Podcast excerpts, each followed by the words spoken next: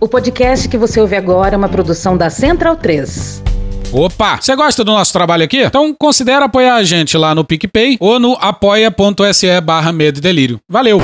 Gente, eu tô gripado, não é Covid, tá tudo bem, só a voz que fica meio escrota. Mas então, dito isso, tem coisa mais deliciosa do que ouvir um Bolsonaro sendo vaiado? Não tem. Melhor que Eduardo Bolsonaro! Dia, Itaquerão! É meu pau em sua mão. Porra. Meu pau em sua mão. Meu pai que é palmeirense, calma. Calma é o cacete, pô. Bom dia, gente. É, irmão, bom dia ao caralho. Hoje certamente é um dia de festa. Teu cu. Calma! Calma é o cacete, pô. É alegria, é alegria, é alegria, é alegria. É o caralho. É uma satisfação falar pra vocês aqui hoje. Tomar no cu. E eu tenho aqui que primeiro ressaltar duas figuras que realmente é o governador Tarcísio, o prefeito Ricardo Nunes, por favor, para se estressar, cara. O presidente Bolsonaro foi quem mais deu títulos de propriedade nos últimos quatro anos. Fica com decoração no cu. Não entendi. Repito. Que delícia, cara! Já tá, já tá acabando. Então, pessoal, obrigado por todos vocês, pela presença. Um bom dia a todos. Deus, pátria, família e e liberdade. Ficou nervoso. I am very nervous, you know? Pode aplaudir, pode! Que delícia, cara. Então, bundão é o. Eduardo.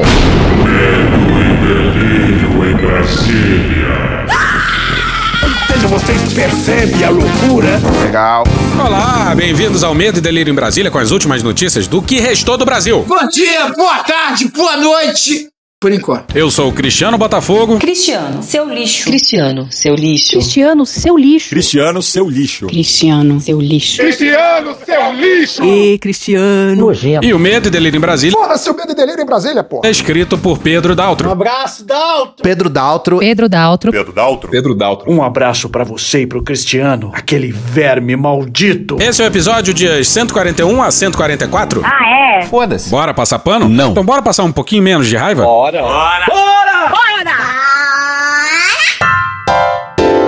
Só derrotas parte 1. Puta que pariu, Marquinho. Que desgraça, hein? que temos mais uma derrota, né? Virando uma sina, né? Derrota atrás de derrota.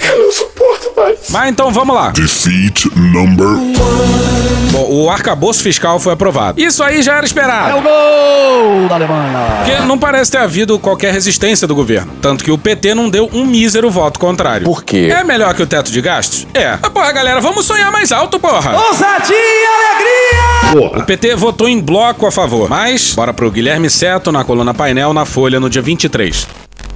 Deputados do PT, e um do PCdoB apresentaram declaração de voto nessa terça-feira, dia 23, a respeito do arcabouço fiscal, aprovado no plenário da Câmara dos Deputados. Na declaração, os parlamentares dizem que votaram a favor do arcabouço fiscal por lealdade a Lula e para manter a unidade na bancada. Mas ressaltam que esclarecer as restrições ao que foi aprovado é um dever com os eleitores. Porra de lealdade nada. Porra nenhuma, rapaz. TV com os eleitores seria votar contra? Sim, a gente sabe que é melhor que o teto de gastos e as vicissitudes políticas do Brasil atual. Mas lealdade é primeiro com a Constituição e depois com o eleitor, mas não com o Lula. Na comparação com o teto de gastos, eles dizem que o arcabouço é mais flexível, mas atenção que é importante, pessoal. impõe ao país um crescimento de gastos públicos inferior à média dos governos de Lula e Dilma Rousseff, de 2003 a 2016. Abre aspas, em uma situação muitíssimo mais grave, marcada pela ampliação da pobreza, da fome, da desindustrialização e do sucateamento dos serviços públicos.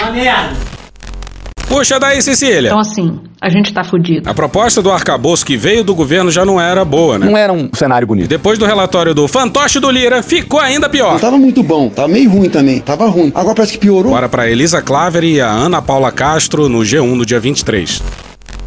A aprovação acontece após uma série de reuniões ao longo do dia. Mais ou menos. Na construção de um acordo, o relator, deputado Cláudio Cajado, do PP da Bahia, decidiu alterar um dos pontos do parecer que receberam mais críticas, em especial da oposição, o que fixa em 2,5% o crescimento real da despesa em 2024. Essa exceção, segundo estimativas de economistas, abriria um espaço de até 40 bilhões de reais ao executivo no próximo ano.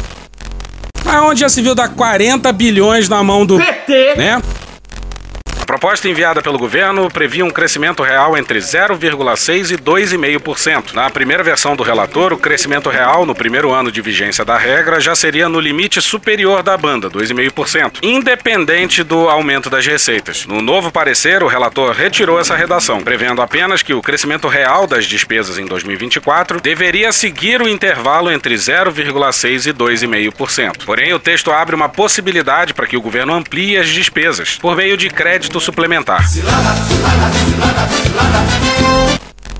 E como é que ia funcionar isso? Quem explica é o fantoche do Lira. Eu vou dar uma explicação bem simples. Fala logo, porra. Nós tiramos os 2,5 do teto que o governo já sairia para 2024 e criamos um novo artigo, que é o 15º, que estabelece de uma forma simples o seguinte: o ano de 2023, janeiro a dezembro, será apurada a receita. E de janeiro a dezembro será apurada a receita de 2024. Essa diferença ele vai somar para o que arrecadar de receita até 70%. Então, o governo, por exemplo, ele vai ter, vamos supor, 1.1 em 2023. Para ele atingir 2,5, ele vai ter que ver a diferença, 1,80 é alguma coisa. Para isso, ele vai ter que crescer a receita em torno de 3,7, 3,8 real. Isso aí é de um cinismo difícil de dar conta, hein? Pensa aí agora, o que, que vai acontecer quando o PT propuser aumento de imposto? Dedo no cu e gritaria, dedo no cu e gritaria. O que tá acontecendo aqui? Vai ser dada ao PT uma opção que nunca vai passar no parlamento. Tem tudo para não dar certo. Então, se ele não conseguir, o crédito que ele abrirá em maio de 2024 terá que devolver em 2025 e não integrará a base da despesa. Então, o governo perde duas vezes. É como se ele estivesse sendo avalista dele próprio do compromisso que ele tem que fazer de elevação da receita. E a desgraça é que os parlamentares tiveram 2 horas e 56 minutos para avaliar a versão final do relator. Pra que essa ansiedade, essa angústia? O relatório foi apresentado às 8h34 da noite e às 11h30 da noite a discussão já tinha acabado.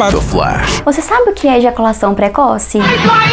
Bora para a matéria não assinada no Poder 360, no dia 24, intitulada Deputados tiveram 2 horas e 56 minutos para analisar marco fiscal.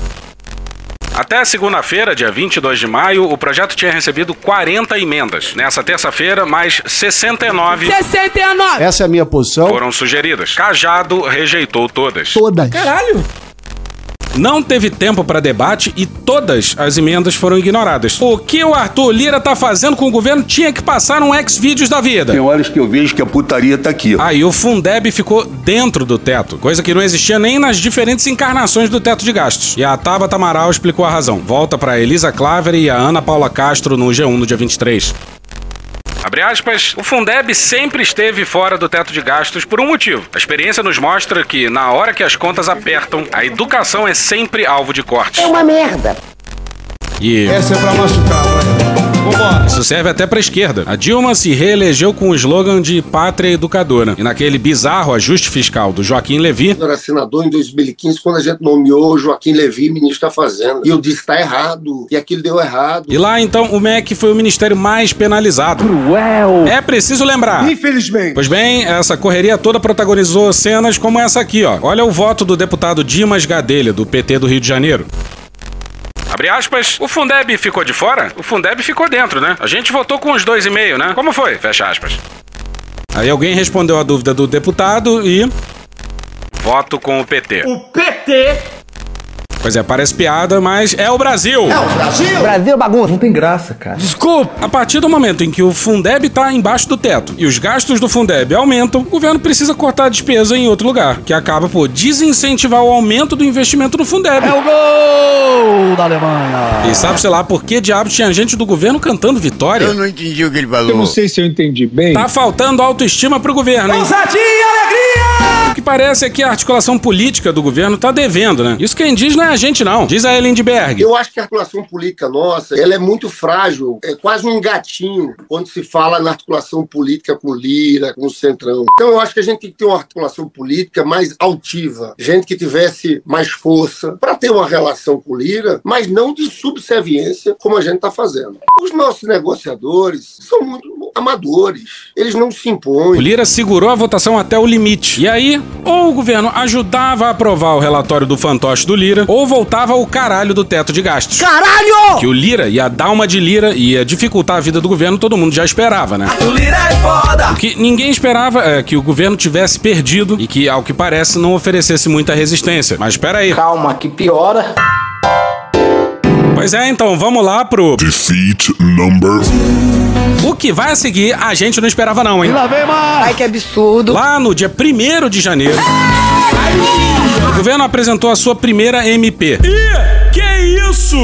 Michael Pogla! Não, brother. Uma MP sobre a organização dos ministérios e dos órgãos da presidência. Ô, cara! Aí, três meses depois, Pra que essa ansiedade, essa angústia? o Congresso enfim instalou uma comissão mista para apreciar a MP. A pressa não se justifica. E essa demora aconteceu porque o Lira e o Pacheco estavam saindo na porrada. Que bom. Sobre a forma de votação das MPs. E a porrada tá lambrando ainda. O Filho do Bill! Ah, filha da puta. queria que fosse como era na pandemia, com a votação de medidas provisórias direto no plenário, sem discussão nas comissões, como sempre aconteceu. E foda-se que a pandemia acabou, né? um casuísmo violento. Já o Pacheco queria a volta das comissões. Tá correto. E no fim das contas o Pacheco ganhou. Mais ou menos. As comissões voltaram e a comissão para analisar essa primeira MP foi instalada. Então bora para Camila Turtelli e o Manuel Ventura no dia 23 no Globo. O colegiado teve apenas duas reuniões. Uma para eleger presidente e escolher relator e outra para realizar uma audiência pública. Que merda, hein? Pô, de que, que adianta ter uma comissão se só teve uma reunião que foi para valer de fato? Ou seja, Ou seja, Ou seja, Ou seja, Ou seja, o Lira perdeu, mas não perdeu tanto assim não. como é forte Brasília. A relatoria caiu com Isnaldo Bulhões do MDB, Presta atenção que é importante, pessoal. que vem a ser de Alagoas. O Lira é foda! Mas ao que parece, ele é ou era mais próximo dos calheiros. Capricha, Renan. Inclusive, ele foi um dos cabeças por trás da criação de um blocão pra bater de frente com o Lira. Mas, eis a nossa suspeita. não temos prova, já bem claro. Se ele virou relator, foi porque o Lira assim quis. O Lira é foda! E antes de apresentar o relatório, o Isnaldo se reuniu com o Lira, que deu o ok. E se o governo tá se fudendo, tem Lira por A trás. putaria tá aqui. Bora de novo pra ela, Camila Turtelli, só que agora com a Jennifer Goulart no dia 24 no Globo. A comissão mista aprovou com 15 votos a favor e 3 contrários o relatório da medida provisória de reestruturação dos ministérios, mantendo o esvaziamento das pastas do meio ambiente e dos povos indígenas. Diz aê, diz aê! Todo mundo se fudeu! Os ruralistas só vão parar de rir em 2026. Bota uma dentadura no cu e ri pro caralho! As duas estruturas perderam funções, como o Cadastro Ambiental Rural, agora no Ministério da Gestão, e a demarcação das terras indígenas, a cargo da Justiça. Pois é, o agro, com a luxuosa ajuda do Centrão, Ah, Centrão. colocou o governo de joelhos. Olha a merda aí. ó. Bora para Vitória Azevedo e João Gabriel no dia 24 na Folha. O relatório aprovado consolida uma manobra da bancada ruralista, que, como antecipou a Folha, atuou para esvaziar o ministério de Marina Silva. Parlamentares ligados à bancada ruralista apresentaram emendas que, na prática, retomavam o organograma ministerial da gestão de Jair Bolsonaro do PL. Filho da puta! Inclusive a extinção do Ministério dos Povos Indígenas. Não, brother. A intenção dos ruralistas era que a política ambiental fosse esvaziada. Apesar da pasta indígena não ter sido extinta, ela perdeu uma das suas principais atribuições, de aprovar ou não estudos de demarcação de terra. Puxa daí, Sônia Guajajara. Nós estamos aqui assistindo um verdadeiro ataque de retirar do ministério que levou 523 anos para ser criado, não demorou 4, 5 meses para que pudesse ser desmontado. Tirar essa atribuição da demarcação das terras indígenas, da portaria declaratória do nosso ministério, é arrancar desse ministério o coração dos povos indígenas, é arrancar do nosso ministério a nossa principal pauta, que é tão cara para nós povos indígenas. Então nós estamos aqui hoje para fazer também esse chamado para a sociedade brasileira, porque a paralisação dos da demarcação das terras indígenas não afeta somente os povos indígenas. E puxa daí, Marina Silva. Da ministra Soninha Guajajara, a proposta de retirada da demarcação de terra indígena e da FUNAI do Ministério dos Povos Indígenas é algo que é um sinal, um dos piores sinais. São 500 anos de história em que nós, todos nós, decidimos o que fazer para nós mesmos. Estamos dizendo que os indígenas não têm isenção para fazer o que é melhor para eles mesmos em relação à demarcação de suas terras. Se o critério é que quem defende meio ambiente não tem isenção para defender meio ambiente com os órgãos de meio ambiente, se dizem que quem é indígena não tem isenção para cuidar dos órgãos que cuidam dos povos indígenas, daqui a pouco vai se fazer uma lei para dizer que o Ministério da Fazenda não tem isenção para ficar com a Receita Federal, porque afinal de contas o Ministério da Fazenda quer arrecadar. A questão é que nós agimos, mas agimos de acordo com a lei. O ministro da Fazenda não pode mandar a Receita Federal tributar, confiscar os bens das pessoas. Eles agem de acordo com a lei e de acordo com a lei ele tem isenção para ter a Receita Federal. A Soninha Guajajara não vai demarcar terra indígena invadindo terras que não estejam de acordo com a lei. E de acordo com a lei ela tem isenção para ter a FUNAI e a demarcação das terras indígenas. Tá certíssimo. Já o CAR, por mais que não tenha ido para a agricultura, como era no governo Bolsonaro, foi para a gestão. Deixou as mãos de Marina Silva, que nos últimos dias deu diversas declarações defendendo que o instrumento ficasse sob sua tutela. Parece provocação e é. Bora para Ana Carolina Amaral na Folha no dia 24. Abre aspas, o Congresso está passando uma boiada. E passando a boiada. Na proposta de reestruturação administrativa do governo Lula. E as áreas de meio ambiente e indígena ficam com a maior conta. Fecha aspas, afirma Márcio Astrini, secretário executivo do Observatório do Clima. Rede que reúne 94 organizações socioambientais. Para a ABIP, a Articulação dos Povos Indígenas do Brasil, a mudança representa um risco a novas demarcações. Abre aspas, o Brasil demarcou zero. Zero, zero. Terras indígenas no governo Bolsonaro. Não vai ter um centímetro demarcado para reserva indígena ou para quilombola. Foi a primeira vez que isso ocorreu desde a ditadura. Que é fácil impor uma ditadura. Facílimo. Agora, retirar do Ministério dos Povos Indígenas a competência para a demarcação desses territórios será outro retrocesso. Fecha aspas. Marina também perdeu o controle da ANA, a Agência Nacional de Águas, uma agência que regula o uso sustentável dos recursos hídricos, um tema delicadíssimo, e que foi para o Ministério da Integração e do Desenvolvimento Regional. E repara só a bagunça do governo. Bora para Kátia Seabra, Tiago Rezende e Renato Machado no dia 24 na Folha. A integração é comandada por Valdez Góes. Apesar de ser do PDT, ele foi uma indicação de parlamentares do União Brasil. O acordo com a União Brasil foi fechado não com a direção do União Brasil, mas com o Alcolumbre, que há algumas semanas ameaçou de sair do União Brasil. Olha só que legal. E uma das indicações dele é de alguém que nem do União Brasil é. Pelo visto, o União. Brasil bagunça. Curiosamente também, o Valdez Góes é conterrâneo do Alcolumbre. Pois é, não é à toa que o União Brasil nunca vota com o governo. Apesar de ter três ministérios, puxa da Lindbergh. Os nossos negociadores são muito amadores. Eles não se impõem. Volta para Vitória Azevedo e para o João Gabriel na Folha no dia 24.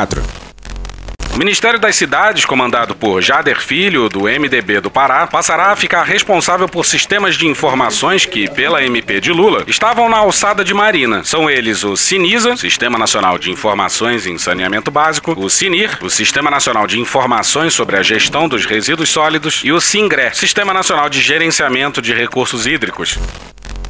É só derrota. Como é que é essa sensação de perder, perder e perder? Mano, corra, rapaz. Uma atrás da outra e numa fila longa. Puta que pariu! E daí que o Lula teve mais de 60 milhões de votos? Ao que parece, quem manda na República é o Congresso. Meu amigo de longa data, Arthur Lira. Prezado deputado Arthur Lira. Se não é o Arthur Lira, esse cabra da peste de Alagoas, não teríamos chegado a esse ponto. É verdade. Volta pra Camila Turtelli e pra Jennifer Goulart no Globo no dia 24. O relator devolveu ao Gabinete de Segurança Institucional a coordenação das atividades de inteligência que estavam na Casa Civil. Malditos milicos. Tudo bem. Com isso, o Sistema Brasileiro de Inteligência, o SISBIN, será comandado pelo general Marcos Amaro.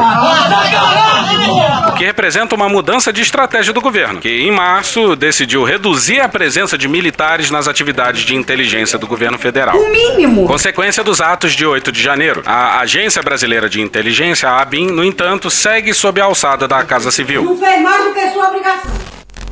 A ABIN é o principal órgão do CISBIN. Bim, bim, bim, chegando na boate. E lembrando que a Casa Civil é do Rui Costa, que quando governador da Bahia tinha uma tara por escola militar. Só pensa naquele aquilo? E ao que parece, essa mexida aí teve dedo do Aécio Neves. Nem existe isso, você tá inventando palavras. E olha a justificativa do relator, na matéria da Gabriela Soares no Poder 360 no dia 24. Abre aspas, do ponto de vista de quem analisa que houve esvaziamento, há um grande equívoco. Não houve. É um texto de Estado e não de pessoas. Fecha aspas. Petulante. Sim, um estadista. Abre aspas, foi um texto médio, possível de ser aprovado, mas, acima de tudo, que garante a entrega das políticas públicas que o atual governo precisa entregar. Fecha aspas. Será mesmo? É de um cretinismo difícil de dar conta. A desgraça foi grande e olha que poderia ter sido pior, hein? A primeira versão do relatório era ainda mais desastrosa. E o articulador político do governo resolveu elogiar essa primeira versão. Bora pro Dimitrios Dantas, pra Jennifer Goulart, pro Sérgio Roxo e pra Camila Turtelli no Globo no dia 23. Abre aspas, o relator líder do MDB, um partido que inclusive compõe o governo, fez um relatório dialogando com o conjunto do governo. É natural que o Congresso Nacional queira fazer contribuições. São contribuições que mantêm o espírito inicial de reestruturação do governo, ou seja, aquelas questões centrais estão mantidas, fecha aspas. E essa que vai a seguir, do Randolph, depois da votação, a gente não entendeu. Como assim? Não entendi. Abre aspas, o governo gostaria de 100% da MP original. Conseguimos 95% da MP original. Fecha aspas. E a gente vai discordar dessa matemática aí. Com todo respeito. Se é 5% positivo, o ano passado foi 4 negativo, crescemos 9, isso é um milagre. Se mesmo com esse atropelo dos ministérios do meio ambiente e dos povos indígenas, 95% da MP original foi aprovada. Caralho! Segue no Randolph. Abre aspas, eventuais termos da MP que estiverem em desacordo com o que foi encaminhado pelo presidente serão objeto do crivo do presidente e de eventual veto. Fecha aspas. Bom, a ver o que o Lula vai vetar. E o Caio Almendra deu papo. O governo pode driblar esse relatório. Se quiserem, fazem um grupo de trabalho interministerial para, na prática, preservar os poderes na mão de Marina e Sônia. Mas ao que parece, isso não vai acontecer, porque muita gente dentro do governo gostou. Essa é a realidade. Muita gente no governo ficou puto com a decisão do Ibama vetando a exploração de petróleo na foz do Amazonas. A começar pelo Lula. Ou seja, vocês percebem a loucura? E mais uma vez, o Congresso deixou tudo pros 45 do segundo tempo. E, se o relatório fosse vetado e a MP derrubada, a gente voltaria para a estrutura ministerial do governo Bolsonaro. Olha a merda! Aí a pergunta que fica é: qual a estratégia do governo para lidar com isso? Deixar o relógio correr e cantar vitória no final? Você é maluco, é? Tem que espernear, porra. Tem que debater, tem que lutar. Se for pra perder desse jeito que a gente tá perdendo, pelo menos que seja com alguma resistência, com alguma dignidade. Ousadia e alegria! E no gesto é torcer pelo STF. Não é possível que esse festival de insanidade não tenha como ser barrado. E o governo já anunciou que vai pro STF. Pelo menos isso. Só derrotas, parte 3. Bora lá então pra. Defeat number.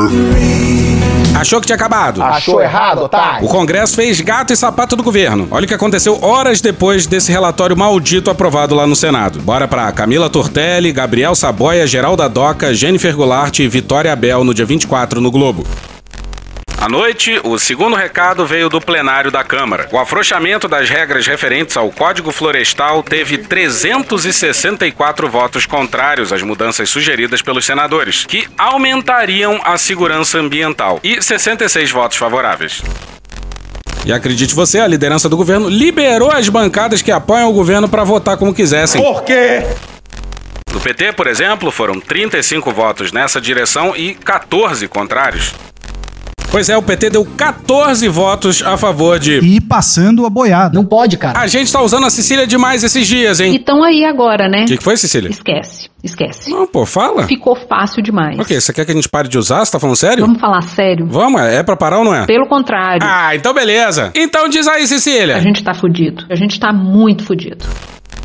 A matéria agora vai à sanção presidencial. Ih, rapaz. O Senado havia aprovado a MP da Mata Atlântica, derrubando emendas da Câmara que, entre outras coisas, permitiam a supressão de vegetação em caso de implantação de linhas de transmissão de energia elétrica, gasoduto ou sistemas de abastecimento público de água sem necessidade de estudo prévio, dispensa da obrigatoriedade de zona de amortecimento e corredores ecológicos em unidades de conservação quando estiverem situadas em áreas urbanas e dispensa de consulta a conselhos estaduais e municipais de meio ambiente para uso do solo em margens de rios e lagos. Amiga, não tem como te defender. E a melhor hipótese é de que o pessoal do governo tenha fumado um. Paralelepípedo de crack? Paralelepípedo de crack? Paralelepípedo de crack.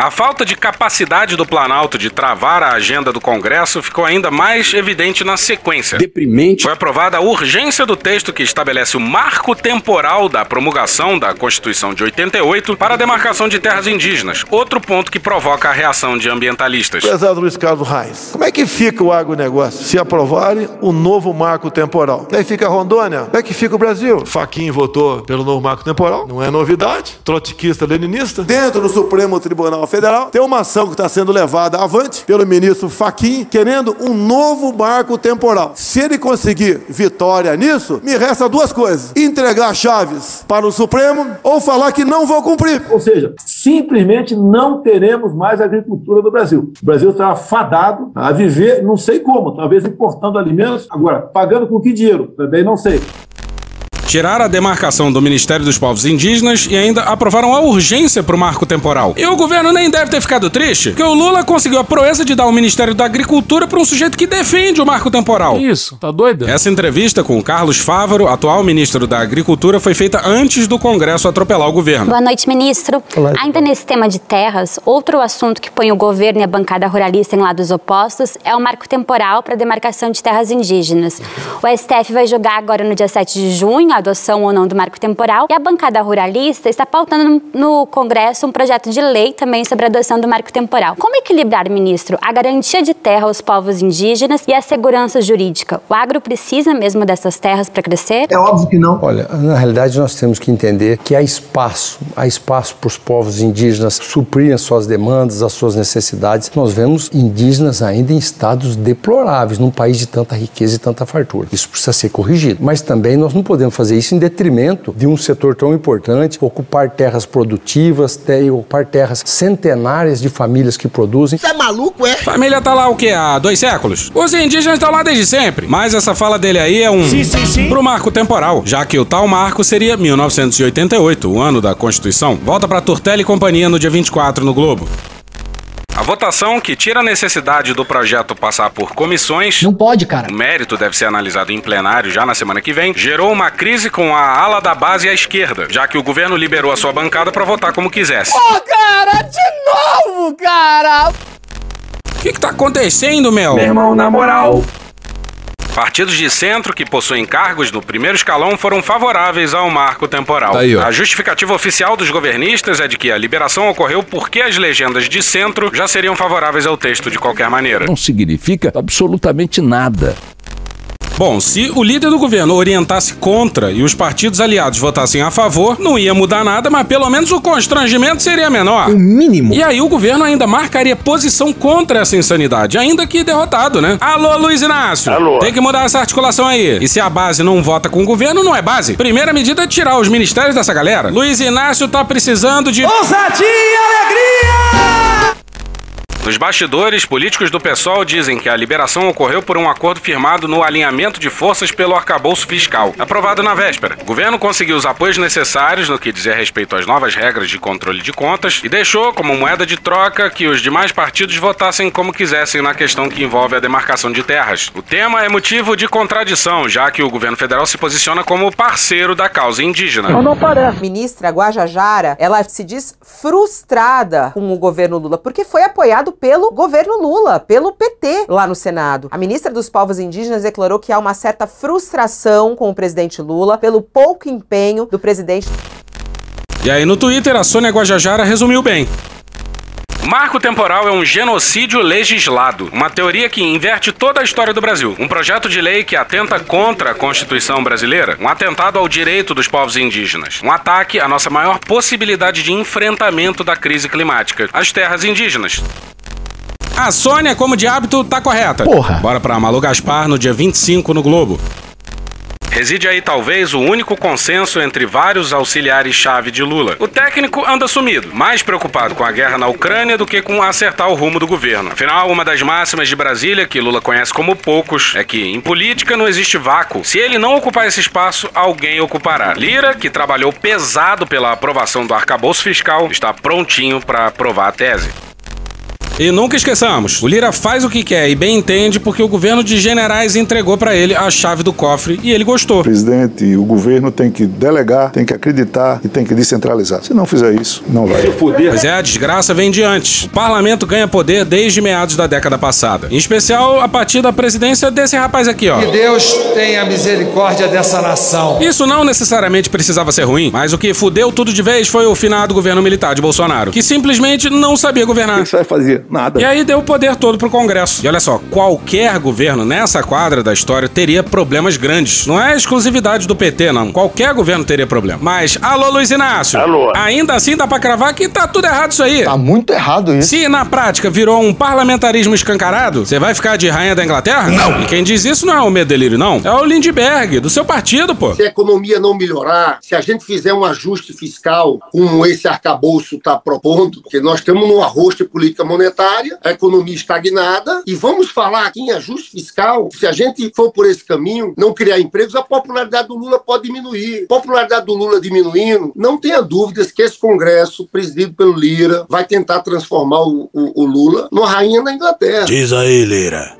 O Congresso, o Parlamento, está dando todas as oportunidades para o governo se estruturar eh, de uma maneira racional. É importante frisar que todos têm que entender que o Congresso brasileiro tem maior protagonismo, conquistou maior protagonismo, está buscando eh, as suas atribuições dentro dos seus limites, sem ferir a harmonia constitucional nem poder nenhum. Mas é importante que o governo entenda que ele tem que participar do processo de discussão, como participou o ministro Haddad pela economia, que teve uma participação eh, muito importante, franca, tranquila, próxima do Congresso, que ajudou muito na tramitação dessa matéria. E quem vai encerrar o episódio de hoje é o Lula! Lula!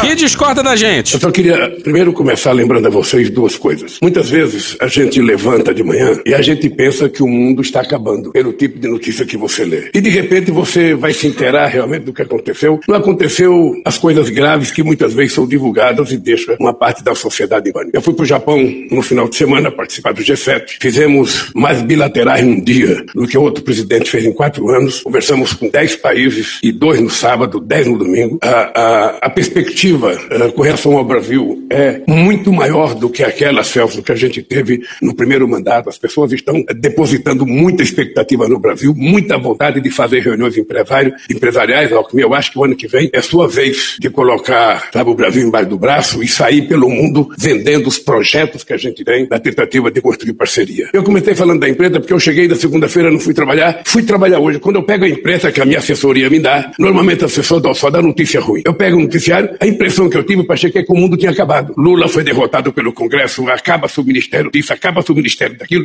E eu fui ler, e o que estava acontecendo era a coisa mais normal. Até então a gente estava mandando a visão de governo que nós queríamos. A comissão no Congresso Nacional resolveu mexer, coisa que é quase que impossível de mexer, sabe, na estrutura de governo, que é o governo que faz. E agora começou o jogo, agora nós vamos jogar, vamos conversar com o Congresso e vamos fazer a governança daquilo que a gente precisa fazer. O que a gente não pode é se assustar com a política. Eu vou repetir. Toda vez que a sociedade se assusta com a política e ela começa a culpar a classe política, o resultado é infinitamente pior.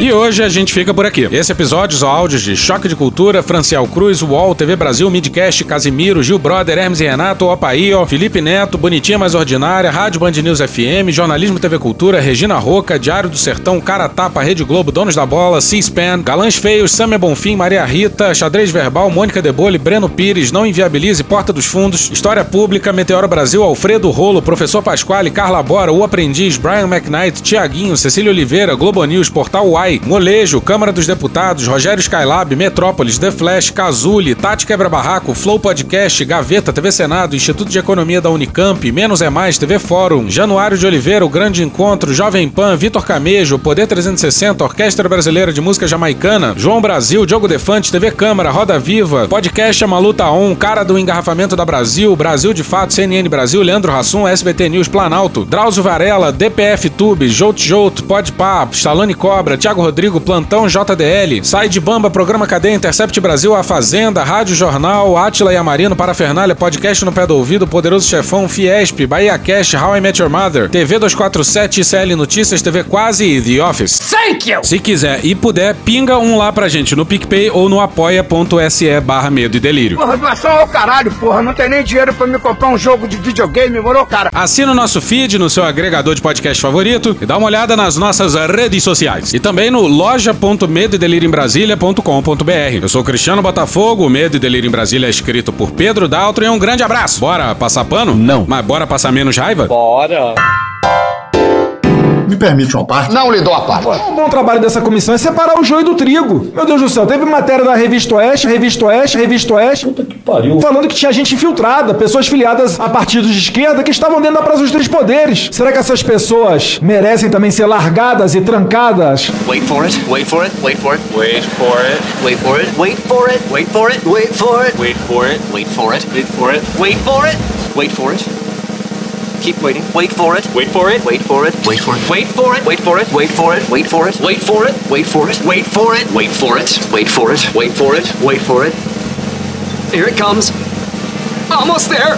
Merecem também ser largadas e trancadas no arcabouço, no arcabouço, no arcabouço, no arcabouço, no arcabouço, esquecidas a chave do, da prisão? Maravilhoso! Acabou? Não. Eduardo Bolsonaro então abriu empresa com apoiadores de atos golpistas. No período em que o presidente, o ex-presidente Jair Bolsonaro, morou nos Estados Unidos, o filho número 3, o deputado federal Eduardo Bolsonaro, abriu uma empresa no estado do Texas, em sociedade com outros brasileiros ligados à disseminação de fake news no Brasil e que apoiaram os atos golpistas de 8 de janeiro e que passaram pelo governo do pai, né, Juliana? Destrincha isso pra gente porque essa denúncia é grave. O Eduardo abre uma holding com um empresário que chama Paulo Generoso, que fez diversas lives chamando para esses atos golpistas, teve também na frente desses QGs do, né, do, do Exército, participando desses movimentos. Ele participou ativamente, tanto que o Twitter recebeu ordem judicial para retirar as contas dele das redes sociais. Ele é um empresário nos Estados Unidos e, junto com o Eduardo e o Paulo, também vem o André Porciúncula, que era da Secretaria de Cultura do governo Bolsonaro. Eles três registram essa holding. Eles também criaram um instituto que chama Instituto Liberdade nos Estados Unidos e um grupo, uma incorporadora que chama Grupo Liber Brasil, tudo junto, só no nome aí do Paulo e do André, as outras duas, né, o Instituto e esse Grupo Liber, e essa holding é, que tem o nome do Eduardo. Chama atenção também uma outra ponta dessa história, que é a empresa que ele tem aqui no Brasil, que vende produtos da base da maconha. Não. Tu não sabe que o Eduardo fuma. Produtos com mensagens golpistas chama camisetas opressores, camisetas opressores, camisetas opressores, que, merda. que vende produtos da base da maconha. Chega! Produtos com mensagens falsas e golpistas. Vende, por exemplo, uma caneca com um slogan daquele Brasil was stolen, que faz uma referência totalmente equivocada, ilegal mesmo, a ideia de que o Brasil teve uma eleição fraudada, o que não aconteceu. Ele próprio diz: "Não, se a Justiça Eleitoral me chamar, eu vou lá". Não sei nem por que ele mencionou, mas agora depois que ele falou, eu comecei a imaginar por que é que foi que ele citou a Justiça Eleitoral. Olha que legal! Acabou? Acabou! Beijinho, sigamos com muito amor e poesia. Ouve a voz do seu períneo. Não deixou nada para nós? Só deixei corpos.